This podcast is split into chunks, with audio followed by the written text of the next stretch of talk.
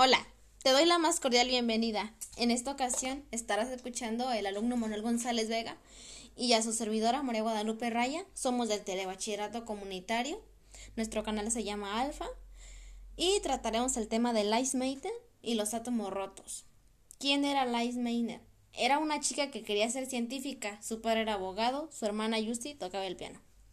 Para Lice parecía un sueño imposible el hecho de que ella pudiera ser científica. A pesar de los grandes obstáculos, era inteligente y tenía una gran capacidad para aprender. Logró aprobar el examen y entrar a la Universidad de Viena. Ahí tenía un profesor llamado Ludwig Boltzmann, experto en átomos. De ahí Lice quedó fascinada, pero la tragedia sucedió en 1906, cuando su profesor Boltzmann se suicidó. De ahí surge su gran pasión por la física teórica decidió estudiar más a fondo los misterios de la radioactividad.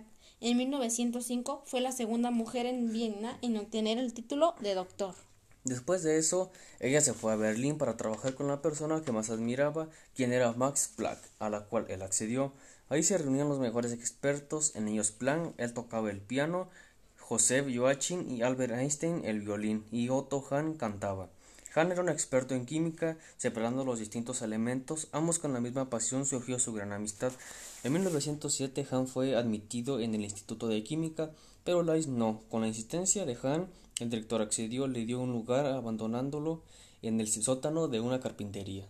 Lo más increíble es que aún con sus limitaciones y méritos de reconocimiento, logró acceder a los laboratorios con un sueldo miserable.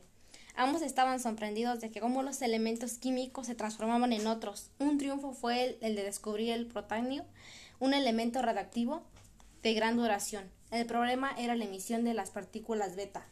Ante ello no existía ninguna justificación teórica. A lo consecuente, las investigaciones les dieron fama a ambos, a Meiner y a Hank.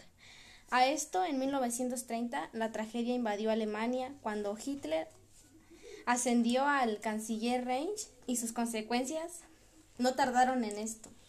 Albert Einstein abandonó Alemania al igual que otros, pero sin duda Leis no lo hizo. Por consecuente, que nada que nada ver con los que nada que ver con nazis.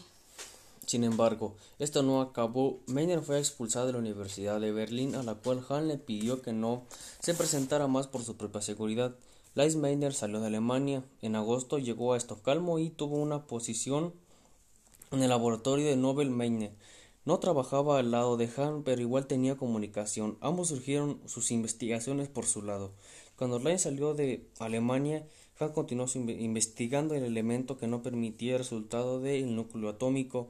Hahn y Strassmann, su, compañero Kevin Laron, que era en el barrio, por más que intentaban desaparecerlo, no lo lograban, a la cual Han acudió por comunicación epistolar a Lines para ver si ella podía resolverlo.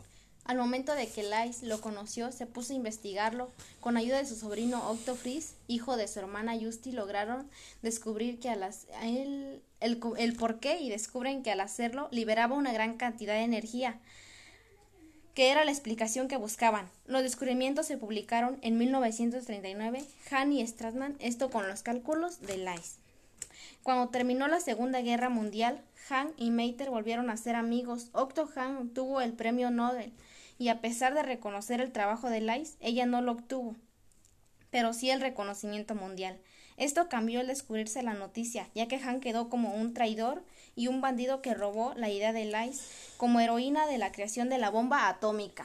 Con esto surgió una película llamada El principio del fin, creada por Hollywood con una incoherencia gigante a la cual Line se negó a participar. En conclusión, en conclusión, Line jamás accedió a la creación de la bomba atómica, tenía un afecto enorme por Han al morir cuando cumplió 90 años, su tumba decía, Lice Maynard, una física que nunca perdió su humanidad. Es decir, fue una mujer extraordinaria que se merecía el éxito, éxito y mucho más, porque a pesar de la toma puso su integridad como persona ante todo.